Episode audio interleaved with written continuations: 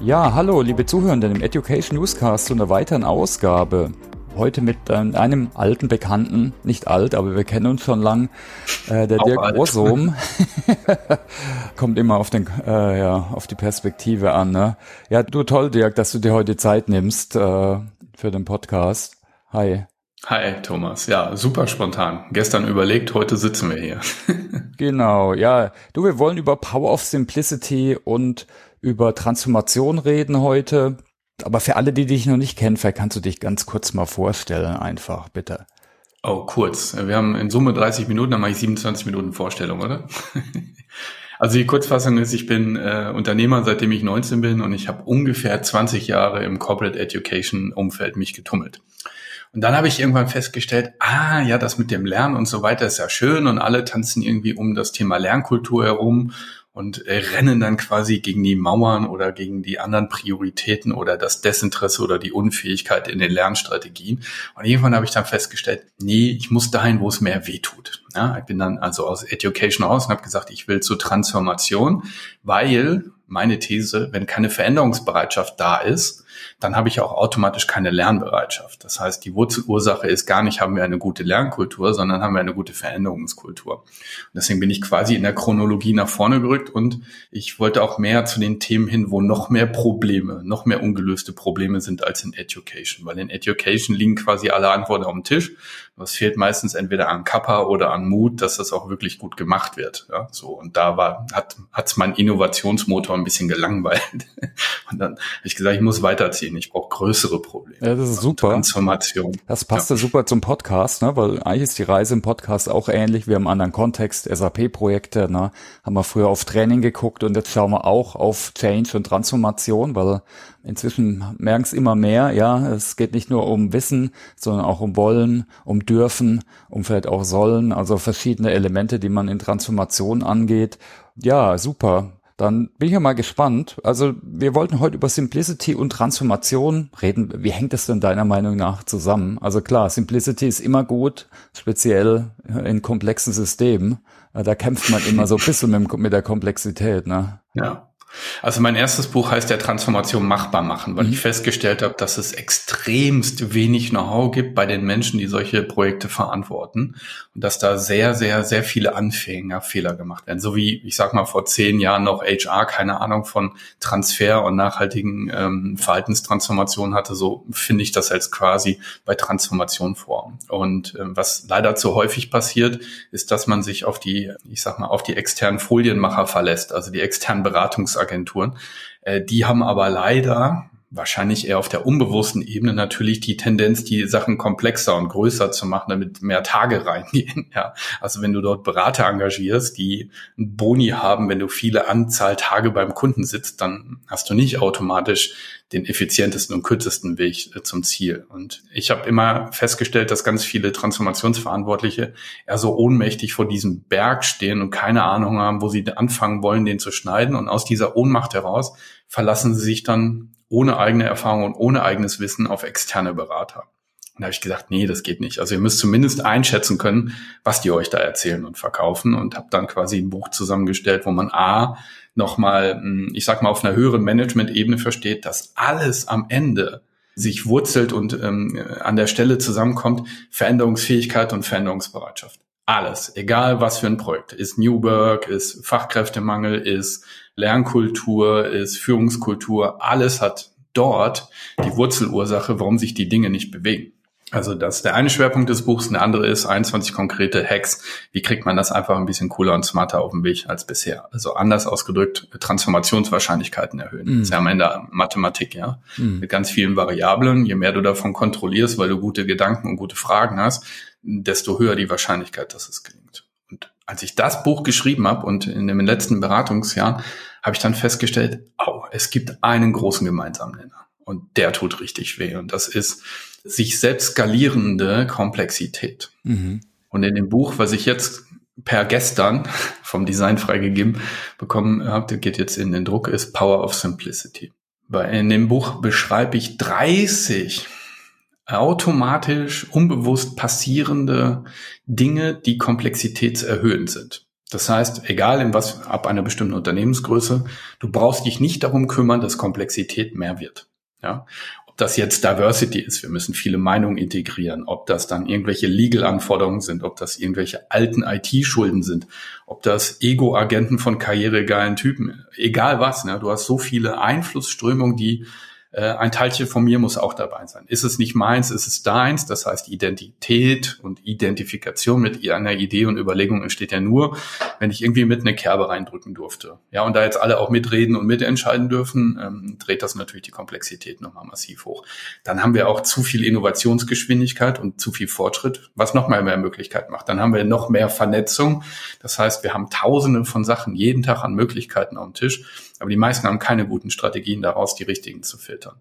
Das heißt, du wirst überschüttet mit komplexitätstreibenden Dingen und es gibt nicht eine Sache, die automatisch unbewusst für Einfachheit sorgt. Nicht eine einzige. Ja, das ist ja so die Komplexität mit, also das ist schwierig mit komplexen Systemen, ne? Weil, und auch mit, ne, sieht man jetzt auch in der Politik, einfache Antworten finden viele toll, aber kannst du oft halt nicht ein komplexes Problem mit einer einfachen Antwort. Äh, ist immer multikausal und multifaktoriell, ne? Das Problem ist, wir haben uns eine Welt geschaffen, die wir selber nicht mehr verstehen. Mm. Okay. Das müssen wir mal kurz sacken lassen. Mm. Das heißt, wir haben uns selber ins Ausmanövriert. Jetzt haben wir ja zwei Möglichkeiten. Weiterhin mit mentaler Erschöpfung und Ohnmacht und innerer Kündigung und Schutzstrategien dieses Spiel zu spielen oder als Team und ich gehe da immer aufs Team, weil der Einzelne macht da leider gar nichts, als Team kollektiv die Entscheidung zu treffen, dass wir als Teamkultur das Thema Simplicity reinziehen. Und wir sagen, als Team wollen wir dagegenhalten. Wir wollen uns nicht weiter, weil alle jammern, äh, ein Kalender zu 140 Prozent ausgefüllt. Wir haben keine Zeit für Fortschritt und Innovation. Wir sind so mit dem Bespielen und Beatmen der Bestandssituation beschäftigt, dass jede Veränderung und jeder, äh, ich sag mal, neue Impuls, der von oben kommt, sofort irgendwie weggeschmettert wird. Ja. Wohin noch damit? Wohin noch damit? Ich mache ja den Kongress Leading Transformation jetzt im September. Und dann schreibe ich natürlich meine Audience auf LinkedIn an. Und dann im Mai haben wir angefangen, die anzuschreiben. Er sagt, nee, sorry, mein Kalender ist bis Ende des Jahres voll. Und ich so, oh, tut mir leid. das ist aber traurig. Ich sage, hoffentlich sind das wenigstens schöne Anlässe, die die ganze Zeit im Kalender stehen. Also es geht, also nee, mein Kopf ist voll, ist so die zweitmeiste Antwort. Ne? Mein Kopf ist so voll, ich brauche nichts Neues. So. Und ist ja auch so, ne? wenn du dich umschaust, wie voll und erschöpft sind die Menschen. Und ist das wirklich die Arbeitswelt, die wir da haben wollen? Und der einzige Weg daraus ist Simplicity. Also was können wir loslassen? Was können wir vereinfachen? Was können wir automatisieren? Was können wir auch vor allem wegfiltern von dem, was von außen kommt? Ne? Das sind mhm. also fünf Stellhebel, die ich da habe. Und ähm, das Spannende ist, dass ja alle, sobald die mal aufräumen, du kennst das ja vom Keller mhm. oder im Schrank, wenn du den mal wieder sauber gemacht und geordnet hast, fühlt sich das gleich so unglaublich schön an. Und so ist es ja auch in den Teams, in den Teamworkshops, die ich da mache, die dann sagen, also es fühlt sich wieder nach mehr Freiraum und Freiheit an. Und ich sag dir eins, ich glaube, dass die ganzen Menschen, die gerade so einen hohen Freiheitsdrang haben, dem unter anderem deswegen haben. Also das eine sind innere Themen, da können wir gleich nochmal zwei Minuten drauf gehen, und das andere sind halt die äußere Last, weil alles, was du an dir hast und in deinen Räumen stehen hast und so weiter, alles nimmt einen Teil deiner Seelenenergie. Klingt jetzt für die einen esoterisch, für die anderen völlig klar, aber bindet alles bindet Energie. Aufmerksamkeit eben, genau. Und wenn es einfach plärt und schreit, dann mm. noch Aufmerksamkeit. Ja. Also ich meinte jetzt die Manager, nicht die Kinder. Ne? Mm. Ja. Und wie, du hast von Stellhebeln äh, gesprochen. Also wir gehen jetzt, also wahrscheinlich allen Zuhörenden, euch gehen alle ganz viele Gedanken jetzt in den Kopf. Aber vielleicht kannst du mal so deine, die du identifiziert hast, darstellen.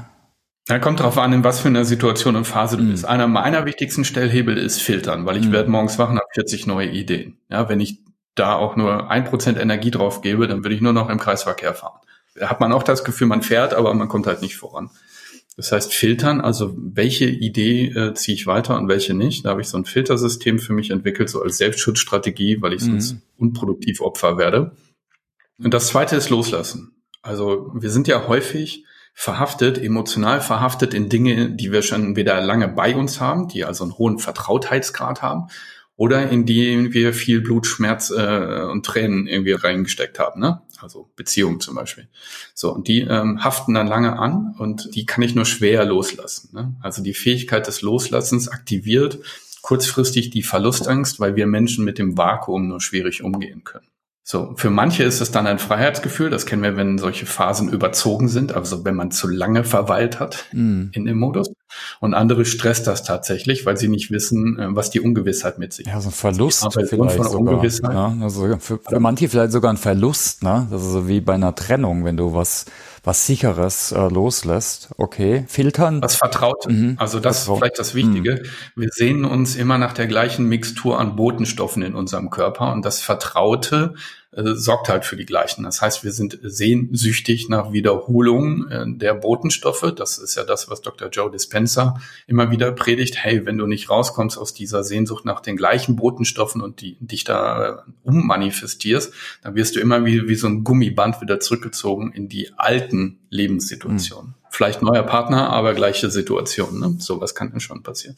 Oder neue Arbeitgeber und wieder die gleichen Gefühle. Mhm. Also filtern, loslassen ähm, filtern, loslassen, vereinfachen. Mhm. Also ähm, nicht wenige Konzerne leiden ja an äh, historisch angesammelten Unsinn an Entscheidungen. da kann man auch einiges wieder wegfegen. Ja? Vor allem der, am, am, am genialsten finde ich immer Prozesse. Ne? Die hat irgendjemand mhm. da mal der Vollständigkeit halber, ich, ich habe keine Ahnung, also mache ich es vollständig äh, aufgeschrieben. Gelebt werden die nie. Also nie so, wie sie mal aufgeschrieben wurden. Und da den Realismus reinzubringen, zu sagen, was ist denn das, was wir tatsächlich brauchen, um Prozesse als Effizienzkatapult zu nutzen, damit wir Freiraum für Kreativität kriegen. Weil Prozesse werden aus meiner Sicht immer falsch verstanden. Wenn die nur Absicherungs- und als Führungstool genutzt werden, um Leuten auf den Füßen rumzutreten, dann ist es leider das eigentliche Potenzial von stabilen Prozessen verballert. Ne? Stabilisieren ist ein Thema. Also mhm ganz häufig entstehen Komplexitäten, weil keine Stabilitäten da sind. Ähm, automatisieren ist dann das nächste. Ne? So, mhm. also was was kann manche nennen äh, Outsourcing auch automatisieren. Also Hauptsache, wir haben keine manuellen Prozesstätigkeiten mehr damit, wohin auch immer damit. Und die Maschinen können ja mittlerweile auch einige mhm. Sachen ziemlich cool. Das ist ja übrigens ein super Pitch für SAP Cloud Software oder allgemein Cloud Software. Ne? Also vereinfachen. Werbeeinblendung. Muss ich jetzt so ein Schildchen tragen hier oder was? Vereinfachen und automatisieren, ne? weil gerade jetzt im Verwaltungssoftwarebereich, ne, ERP, haben sicher alle ihre Prozesse hingestreckt und das ist oft einer der Treiber, auch wenn du wirklich weiter skalieren und wachsen willst und dich vereinfachen willst, dass du halt da Standards einführst und da kann dann nicht mehr alles hingestreckt werden. In der Cloud geht es halt nicht mehr wie früher mit so fast Open ja, Source. Mega gut. Ja. Ja. ja, okay. Also ich kann mich noch genau daran erinnern, wie alle immer mit ihren Excel-Tabellen um die Ecke kamen und sagen, wir haben 72 Versionen äh, oder Varianten von diesem Prozess. Die muss jetzt das System nachgebaut mhm. haben im LMS zum Beispiel. Und da haben wir immer gedacht, ihr seid ja eigentlich verrückt. Ja, okay, hier ist die Million, macht das. Und ich so, äh, pff, ja, okay. Das Einzige, was wir damit gemacht haben, ist ja halt die Software instabil. Weil du da, wenn du 2000 Balkone dran hast, dann mm. ist das Fundament irgendwann dann auch rissig. Aber das Spannende war dann, dass immer dann, wenn wir gesagt haben, nee, ihr müsst so vorgehen, ihr müsst erst loslassen, das, was noch da ist, vereinfachen und erst dann automatisieren. Die Reihenfolge hat nie einer drauf. Also das, mm. das kriegen die einfach nicht hin. Ne? Also da musst du ähm, politischen Mut haben und ja, sagen wir mal so, in HR war das ein bisschen schwierig. Ja, hast du da vielleicht noch ein paar Hacks, wie man das vielleicht noch mal konkreter machen kann? Also mir sind ganz viele Sachen eingefallen, ne? Filtern, GTD, super. Software haben wir schon gesagt, Delegation hilft natürlich auch beim Loslassen, ne? mit Delegation Boards, Empowerment, äh, hört sich so fast esoterisch an, machen viel zu wenig. Micromanagement ist ja sicher auch ein krasser Komplexitätstreiber. Ne? Du meinst bei Führung jetzt, Führung von Teams? Ja, ja. Ja, ich, ich ziehe immer OKRs äh, rein in äh, die Teams, die mm. ich mhm. begleite, damit Klarheit, Fokus, Verlässlichkeit, Commitment und Produktivität hochgeht. Das ist das, was ich in den mhm. Teams mache. Und da hat sich OKR einfach bewährt. Das ist einfach ein mega, mega Instrument und vor allem so simpel. Also das ist ein mhm. No-Brainer. Also das guckst du dir einmal an und denkst, yes. Und dieses Vorziehen der Klarheit, bevor du anfängst, aktiv zu werden, das ist so ein magischer Moment. Und da gibt es eigentlich zwei Phasen. Phase Nummer eins ist, ja, yeah, wir haben es klar und haben es hingeschrieben und haben jetzt Bock. Also du merkst wirklich, wie Klarheit zu Bock für, also Motivation, sorry. und äh, dann hast du aber auch die, ja, wir sind doch alle lustgetrieben, machen wir uns doch nichts vor. Ja? Also wenn wir, den, wenn wir den Tag völlig unbewusst laufen lassen, machen wir nur die Dinge, auf die wir Bock haben. Und das Zweite ist, äh, manchmal stehen die Teams dann auch da und sagen, äh, keine Ahnung. Ich sag, boah, ist ja mega. Stellt euch vor, hättet ihr wärt jetzt einfach losgelaufen, ohne Ahnung. dann hättet ihr relativ viel Zeit und Energie verballert. Das heißt, dieser Hinweis, dass ihr noch keine Ahnung habt, worum geht's hier eigentlich, ist ja ein sehr wertvoller und der sollte so früh wie möglich vorne im Prozess passieren. Ist dann zäh, Klarheit ist am Anfang immer zäh und danach äh, wie so eine Wunderpille für Teams, ne? Wo der, wop, jetzt geben wir da Gas und machen. Also Klarheit meinst du mit, äh, wo wollen wir hin? Also was wir als Mission, Zweck, Purpose oder so auch oder Nee, jetzt geht es eigentlich ganz konkret um das OKR an sich. Okay, okay, okay. Also das, was du jetzt gerade sagst, ist nochmal Strategie. Okay. Strategie habe ich die letzten drei Jahre dann gemacht, als ich noch in Education unterwegs war, mache ich jetzt auch für einige Teams. Strategieentwicklung ist ja keine Zauberei. Das sind Zweifel Berghütte, zwei Flaschen Wein und gib ihm und dann ist entweder 30 Folien oder ein tolles Poster entstanden. Und dann hängt das im Flur oder liegt im Explorer-Ordner. Also das ist mhm. nicht der magische Moment. Der magische Moment ist, wie operationalisieren wir das? Mhm. Also wie kriegen, kriegt das Raum und wie kriegt das Fokus und wie kriegt das auch Engagement vom Team? Und das mache ich auch mit OKR. Also Strategieimplementierung geht am besten mit OKR nach meiner Erfahrung. Und da habe ich alles Mögliche ausprobiert. Was nie funktioniert ist, wenn Sie das erste Jahr alleine das versuchen. Aber die sind, in viele Teams, die ich kenne, sind entweder komplett fremdbestimmt oder im alten Trott oder wie Eichhörnchen unterwegs. Wenn es am Straßenrand irgendwo glitzert, ist die, ist der Fokus weg, ne? Und Fokus ist einer der wenigen Sachen, die Teams im Kern einfach nicht gut drauf haben. Das ist nach meiner Erfahrung. Also empfiehlst du da, ja klar, auf jeden Fall irgendeine Beratung, wenn man jetzt OKRs einführt, meinst du? Bis es ähm, in der DNA angekommen mhm. ist. Ich glaube, alle kulturverändernden Impulse müssen den hm, müssen eine externe Zugkraft haben, also unangenehm sein, wenn wir es nicht machen. So. Okay. So, da bin ich ja Mr. Klartext. Mhm. Also ich hau die Dinge dann auch auf den Tisch, weil also mit diesem kommen wird schon alles, machen wir beim nächsten Mal. Das ja, das kann man so machen, aber üblicherweise ist das, dauert die Veränderung da doppelt so lang. Mhm. Also ein Hack ist OKRs, aber sicher auch, äh, ne, also was du jetzt gerade zuletzt gesagt hast, also klares Feedback. Kann man das so sagen?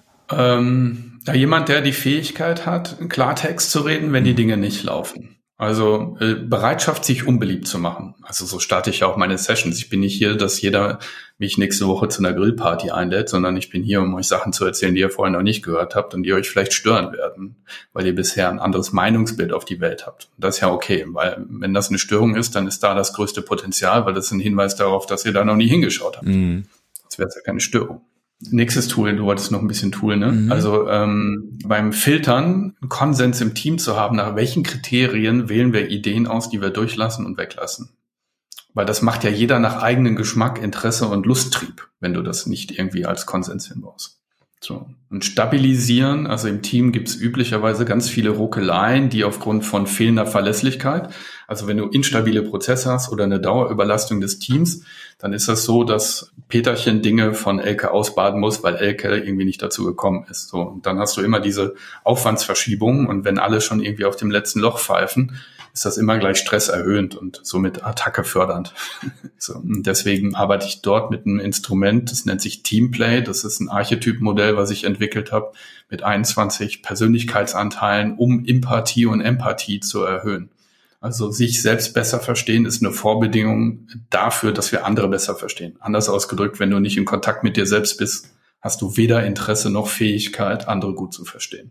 Und dann sind wir häufig im Missverständnissen unterwegs. Und wenn wir uns missverstehen, dann distanzieren wir uns. Und das brauchen wir eben halt nicht in Teams, die auf Höchstleistung in, ich sag mal, Zufilisation unterwegs sind. Mhm. Da brauchen wir Nähe und Vertrauen. Wir schreien ja alle nach, aber keiner hat ein Instrument, wie man das hinbaut. Mhm. Ja, beziehungsweise Teamentwicklung ist ja schon ein Klassiker, ne? aber ich denke, die Säge, die musste dauernd schärfen. Ne? Also das ist äh, kein Selbstläufer. Ja. Das Problem ist, dass es kein gutes Instrument bisher gab, mhm. weil ähm, du machst die Persönlichkeitsprofile und dann steht bei dir, keine Ahnung, gelb, bei mir auch gelb und daneben sitzt der blaue und dann habe ich die Erklärung, warum ich mit dem blauen nicht kann, mit dem gelben schon. Ja, und dann? Was dann? Ja, super.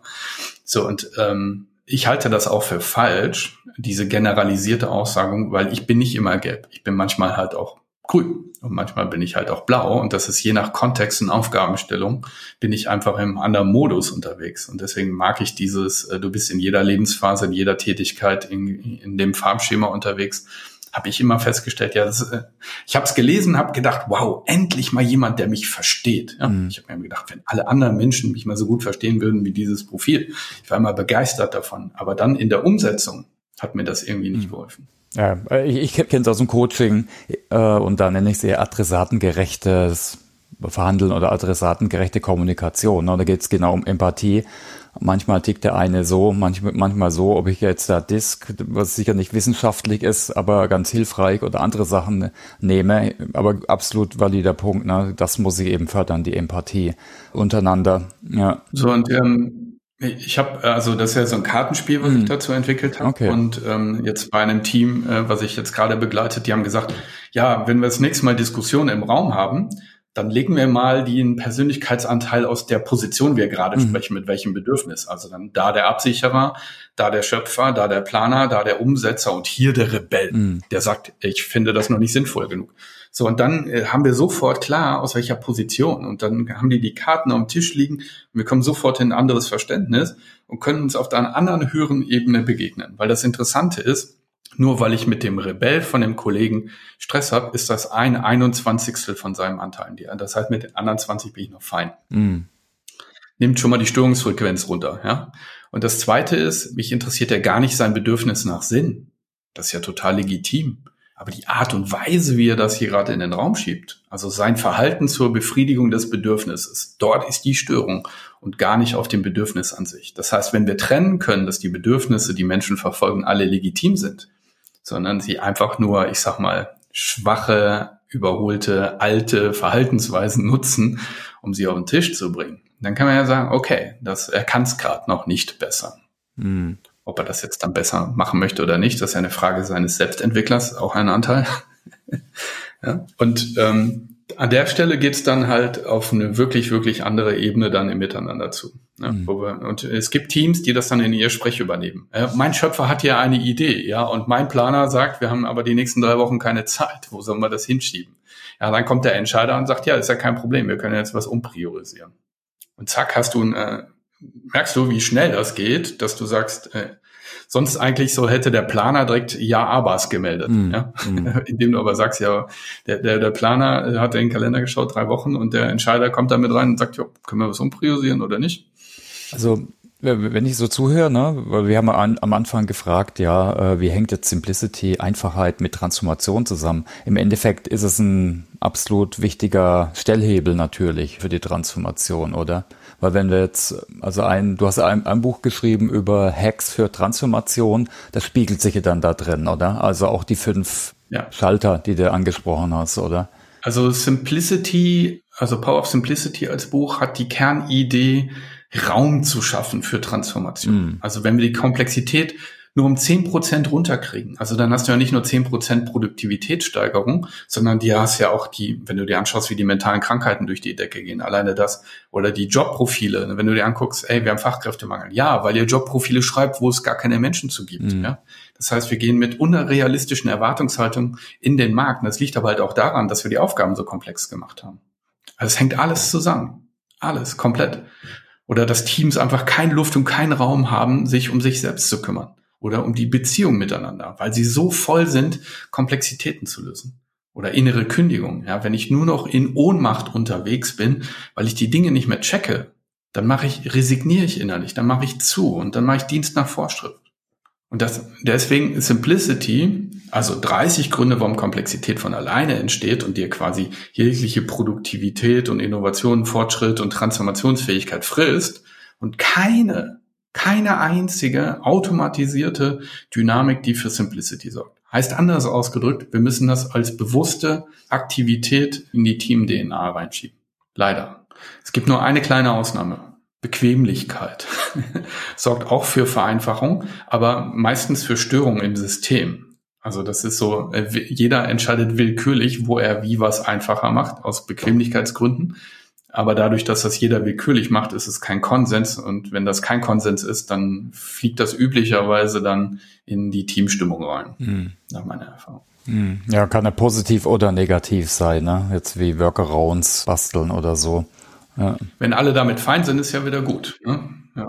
Ich versuche schon eine ganze Zeit parallel zu reflektieren, wie passt das jetzt mit so einer IT-Transformation zusammen. Ne? Wenn wir jetzt praktisch komplett so eine Firma und die Prozesse umbauen, dann betrifft das natürlich die, auch die Prozesse, die Zusammenarbeit, die Verantwortung und deshalb propagieren wir auch ne, E-Plan Change Management äh, ein. Natürlich, aber ist natürlich die, das IT-Projekt ist natürlich äh, führend. Ich muss irgendwann live gehen. Äh, und ich darf es auch nicht überfrachten. Ne? Auf der anderen Seite trotzdem musst du gucken, wie ticken welche Stakeholder, wie können wir die Manager alignen und so weiter. Was fällt dir denn so aus deiner Ecke dazu noch ein? Ja, die meisten IT-Projekte glücken nicht, weil sie nicht als Transformationsprojekte verstanden werden. Mm. Also überall da, wo du Verhaltensweisen anfasst von Menschen, musst du das Ding anders denken als ein IT-Rollout mit drei Tage Schulungsraum und Masken durchwinken. Ne? Mm. Also das funktioniert leider gar nicht, weil immer nimmst du entweder Vertrautheit oder Gewohnheit oder äh, veränderst vielleicht sogar Jobrollen, das heißt eigene Identitäten ziehst du weg, du erhöhst vielleicht Arbeitsbelastung und IT hat nur dann eine Chance, wirklich erfolgreich im Anwenderhirn zu landen, wenn es bei den ersten drei Klicks sich wie eine Entlastung anfühlt. Und deswegen ist der Hauptjob von IT-Beratern tatsächlich Simplicity. Also wo können wir alte Zöpfe abschneiden? Ich weiß, das ist ja auch wieder ein Zielkonflikt in sich, weil ihr lebt ja auch davon, die Dinge groß und komplex zu machen. Ich weiß nicht, wenn ich raten müsste, wären das 50 Prozent vom Umsatz oder so, dass Kunden irgendwelche Sonderwünsche, Balkone, aber es müsste, also meine alte Welt, ich bin jetzt schon ein paar Jahre raus, aber das war immer so, dass das schon immer ein Brocken war im Spiel. So, und äh, wenn das weiterhin zugelassen wird, dann geht das immer zulasten der Akzeptanz. Das heißt, Komplexität kostet Akzeptanz. Und wir kommen es gibt ja zwei Arten von Software. Die, wo du nicht dran vorbeikommst. Wenn du einen Urlaub haben willst, musst du SAP einen Urlaubsantrag ausfüllen. Sonst hast du keinen Urlaub. So, das heißt, dort sind die Leute dann irgendwann stumpf und sagen, ja, gehört dazu, mache ich einfach so, ne? wie in Steuererklärung. Ja, fängst auch nicht jedes Mal drauf an, wieder mit Widerstand. Aber es gibt halt auch leider relativ viel Software, die auf Freiwilligkeit, das heißt auf Commitment, Disziplin und Konsistenz angewiesen sind. Und die fliegen dir alle weg, wenn du nicht in die Akzeptanz kommst. Mhm. Und ich kenne eigentlich keine Software da draußen, die freiwillig ist und zu komplex, die das überlebt hat. Also da muss der Nutzen schon gigantisch sein, das trotzdem zu tun. Ist aber üblicherweise nicht so. Und somit heißt Simplicity gleich Akzeptanz. Akzeptanz heißt gleich Wertstiftung dieses Systems. Und die meisten IT-Systeme gehen ja mit einer Absicht an den Start, einen höheren Wert zu generieren. Und ganz häufig haben wir doch das Gefühl, naja, Software soll mir ja eigentlich meinen Arbeitsalltag erleichtern. In Wahrheit fühlt es sich aber wie an, wie ein Baller. Ja, ich glaube, die Challenge ist, dass äh, der Mehrwert oft so auf Management-Ebene gesehen wird. Ne? Schneller, höher, weiter, Kosten sparen. Und das wird nicht übersetzt in den individuellen Mehrwert. Also so sehen wir es oft. Und die Arbeit, die muss man halt unbedingt machen. Ne? Ja. Ja, wenn man an den Menschen interessiert ist. Also ja. müssen wir uns ja auch nichts vormachen. Ähm, die Top-Manager-Riege, die ist eher in, in Excel unterwegs als im Herzen. Mhm. Ja klar, aber manche merken inzwischen, wenn keiner Bock hat drauf und dann Schatten-IT besteht oder es einen Haufen Support-Meldungen gibt, dann ist es, dann ruckelt's doch irgendwie und dann so die Adoption, ja. was so das moderne Wort ist für Akzeptanz. Wenn die schlecht ist, ist auch blöd, ne? Dann lohnt sich halt mein Investment im Endeffekt vielleicht gar nicht, ne? Ja, aber weißt du, der Schmerzpunkt kommt erst, wenn es schon zu spät ist. Oft, ja. Das heißt, die ja, Prävention ist hier selten eine Strategie und deswegen habe ich ja auch dieses Buch geschrieben oder die Bücher, um das Bewusstsein weiter vorne im Prozess zu platzieren, weil du kannst es relativ schwer hinten rauskitten. Also du hast mal eine Software benutzt, die hast du nicht verstanden oder fandst du doof oder hat eine Fehlermeldung gehagelt und die war freiwillig. Mit viel Glück hast du die noch ein zweites Mal geöffnet. Mit viel Glück. Das heißt, Akzeptanz ist alles am Ende. Ja? Und je voller die Leute werden, je angestrengter sie sind, desto weniger sind sie bereit, noch mehr Komplexität zuzulassen.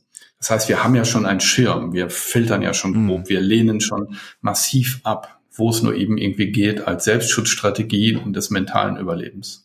Okay, also ich fand es nochmal ein super Pitch jetzt, aber klar, jeder projiziert aus seiner Gedankenwelt.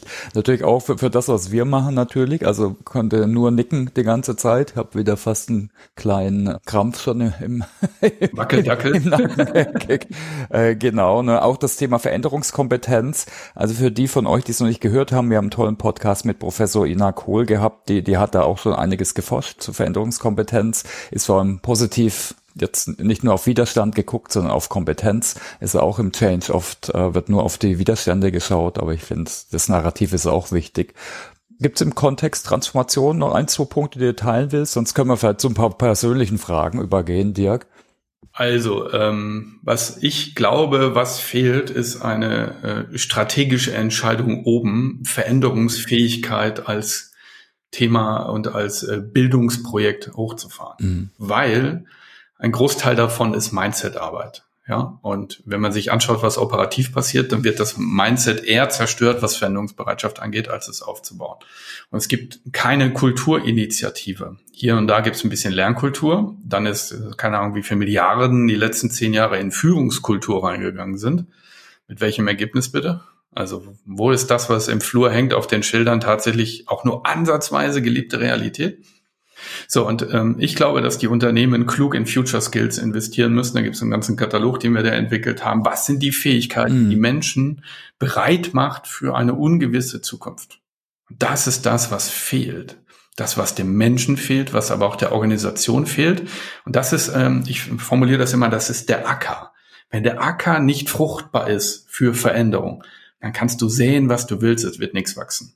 Mhm. Und ich habe das Gefühl, manche Unternehmen haben als Acker eine Autobahn-Teerstraße. Also wenn du auf einer Autobahn jetzt Samen ausstreust und schüttest Wasser drauf, dann landet das halt meistens im Gully. Also sobald die Führungsaufmerksamkeit wieder weg ist, wird's weggespült. Also wenn keiner mehr zieht und drückt, ist es vorbei. So, und der Acker muss her. Und das zweite ist, größtes Problem überhaupt ist Selbstverantwortung. Haben wir abtrainiert im System? Gibt es als Kultur eher selten, in manchen Bereichen und Teams ja sehr wohl oder bei den A-Kandidaten, aber ist nicht die Hauptkultur-DNA.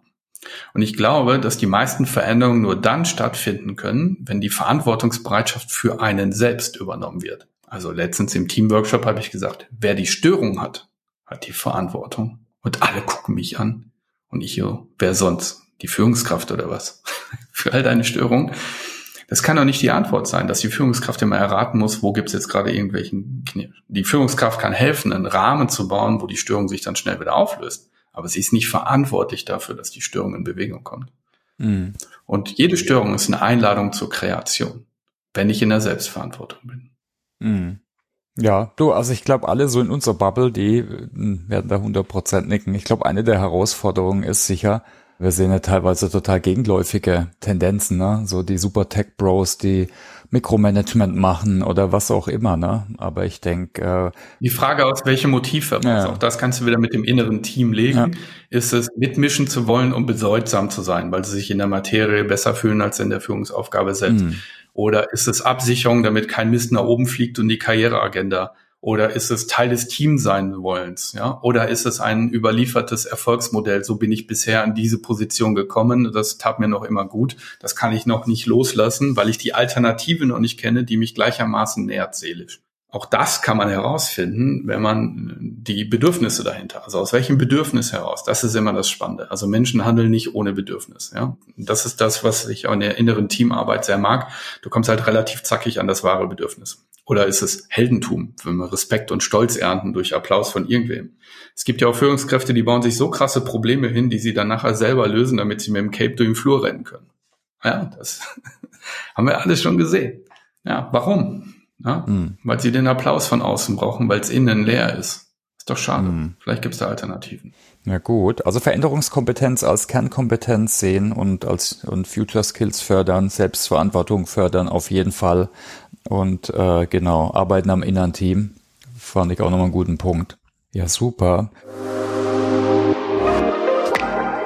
Du dann, ich würde dir gern mal, wir haben ja so eine Home Story. Da gucken wir jetzt nicht in dein Wohnzimmer, sondern wir gucken in dich rein. Hört sich ein bisschen scary an. Ja, aber ist gar nicht so scary. Was ist denn dein äh, Narrativ für Lernen und Transformation? Also so deine Story, vielleicht auch ein Motto.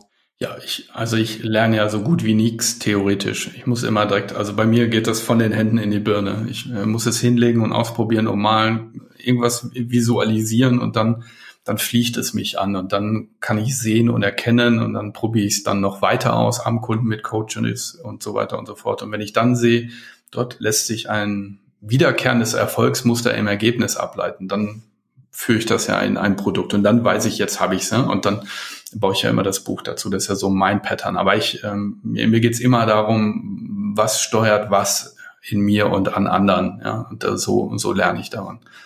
Ja. Mhm. Und was lernst du gerade? Hast gerade oder änderst du gerade? Ähm, tatsächlich bin ich extrem intensiv mit dem Archetypenmodell und dem inneren Team dran. Mhm. Also jetzt äh, Konflikte lösen, äh, Beziehungsqualitäten erhöhen, Glaubenssätze transformieren, äh, sich selbst neu definieren. Alles das wurzelt ja im inneren Team. Und dort ist meine größte Experimentierphase gerade in Schulen. Mhm dieses System, was ich da entwickelt habe, wird gerade an ganz vielen Schulen verprobt. Und dort kriege ich extrem viele hilfreiche Rückmeldungen und Erkenntnisse, was das mit den jungen Menschen macht. Mhm. Und das ist unglaublich faszinierend, weil ich habe so die Idee und Mission, dass man Empathie und Empathie mindestens mal als AG-Thema, wenn nicht sogar als Schulfach irgendwann platzieren kann bei Reifenschulen, du weißt, wovon ich spreche, weil ich glaube, dass da extrem viel die eigene Selbststeuerung beim Lernen, Umgang mit Frust und Ängsten und Fehlern und Umgang mit anderen Schülern und Mobbing und der ganze komische Kram bis hin zu meinen äh, Digitalsüchten, mhm. dass da einfach viel Potenzial drin steckt, diesen jungen Menschen zu helfen, wieder Zuversicht in die Zukunft zu kriegen. Mhm. Aber das werden sie niemals mehr von außen kriegen. Dafür ist das System zu kaputt, in dem wir da gerade unterwegs sind. Und deswegen müssen sie das im Innen finden, die innere Orientierung und den inneren Frieden. Und da einen leichten spielerischen Zugang zu machen, das ist das, was mich gerade am meisten zum Kribbeln bringt. Ja. ja, cool. Und jetzt nur aus Interesse, nochmal kleiner Ausflug. Also ich vielleicht auch einige andere kennen eben inneres Team von Schulz von Thun. Der hatte da mal schon vor längerem Buch geschrieben. Wie ändert, ja. wie ist es dein Modell anders äh, jetzt von ihm? Also ich habe 21, also ich habe äh, beim Jungen und dann, mhm. ich war mit einigen Begriffen nicht fein, weil ich hatte die da so liegen, dann dachte ich so, oh, der klingt jetzt so komisch, mit dem kann ich mich so gar mhm. nicht identifizieren. Also habe ich denen erstmal alle schicke Namen gegeben. Mhm. Dann habe ich mir aus verschiedenen äh, Bedürfnismodellen, unter anderem beim GfK gewaltfreie Kommunikation, mal einen Überblick über eine Bedürfnislandschaft verschafft. Dann habe ich diesen Archetypen habe ich dann die Bedürfnisse zugeteilt. Das heißt, es gibt zu jedem Archetyp vier, fünf Bedürfnisse, wo er ein Repräsentant für ist dann habe ich mir überlegt, wie kann man das Ganze spielerischer machen, so dass man in, irgendwann in das Mindset kommt, das Leben ist ja eigentlich nur ein Spiel und wenn es irgendwo nicht läuft, dann bin ich mit der falschen Mannschaft am Spielfeld, ja. Also, dass du dich so als externer Trainer, Mediator dann am Spielfeld dran siehst und schaust, wie kannst du deine Aufstellung verändern, auf dem Spielplatz Ehe oder auf dem Spielplatz Papa sein oder auf dem Spielplatz äh, Kundengewinner oder auf dem Spielplatz Innovator und dann äh, schaust du, wen brauche ich da jetzt, also wen von mir aktiviere ich. Mhm. Ähm, und dann habe ich mir natürlich Persönlichkeitsprofile rauf und runter angeschaut und ähm, Familienaufstellung. Das ist ja auch noch so ein magisches Instrument, was energetisch krachenderweise fast immer klappt mhm. und funktioniert. Und das habe ich alles in so einen großen Büffelbecher gehauen und habe gesagt, dazu möchte ich eine Antwort. Und dann habe ich da ein bisschen noch rumgeturnt und ein bisschen gebastelt und here we go. Und ich schicke dir gerne eins. Okay, cool. ein bisschen spielen. Ja, Spiel ja. finde ich immer äh, spannend. Das bringt uns eigentlich auch zur nächsten Frage. Wie hältst du dich up to date? Oder vielleicht noch bessere Frage. Was empfiehlst du anderen, wie sie sich zu den Themen, die wir jetzt besprochen haben, up to date zu halten? Ich weiß, du hast ein paar Webseiten, die können wir natürlich in die Show Notes hängen, ne? Also eine. Eine? Alles okay. weggeschmissen. Ne? Ja, cool. Dann guck da mal rein. okay. Ja, auch das ist natürlich ein Problem meiner Kreativität. Einfach zu viele Ideen hatte ich irgendwann an fünf Webseiten. Jetzt habe ich nur noch einen. Ja. Ähm, up to date zu halten. Die einzige wichtige Aufgabe, die du hast, erhöhe die Qualität deiner Fragen. Mhm. Dann kommt die Antwort automatisch zu dir. Also die Qualität der Frage bestimmt die Qualität der Antwort. Hast du keine Frage, wirst du zugeschüttet mit allem möglichen Müll von links und rechts und du hast keine Wahrnehmungsfilter programmiert und weißt einfach nicht, was machst du jetzt aus dieser ganzen Müllhalde von Informationen, in dem du klar bist, wonach suche ich gerade eine Antwort, springt es dich an jeder Ecke sofort an. Ne? Das ist so wie, ich habe mich entschieden, mir ein Mini zu kaufen und dann fährst du durch die Stadt und siehst nur noch Minis. Wow.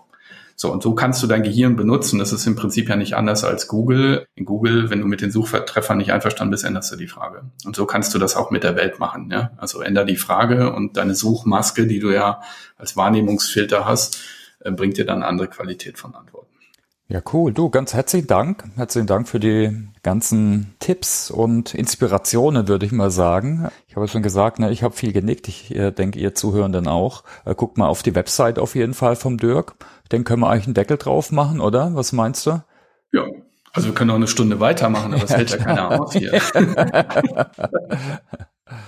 ja, also ich, ich fand's war natürlich einiges für, für die, die öfters im Podcast hören, waren ein paar bekannte Sachen dabei, aber ich fand zum Beispiel gerade die Wichtigkeit von Simplicity, von Einfachkeit und wie man das wirklich konzertiert angehen kann. Ich denke, das ist immer wieder wichtig zu vergegenwärtigen und da immer gegen die böse Komplexität zu kämpfen mit verschiedenen ja.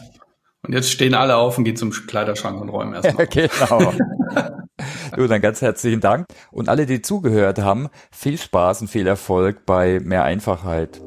Danke, Thomas, und Grüße nach draußen. Ja, danke dir.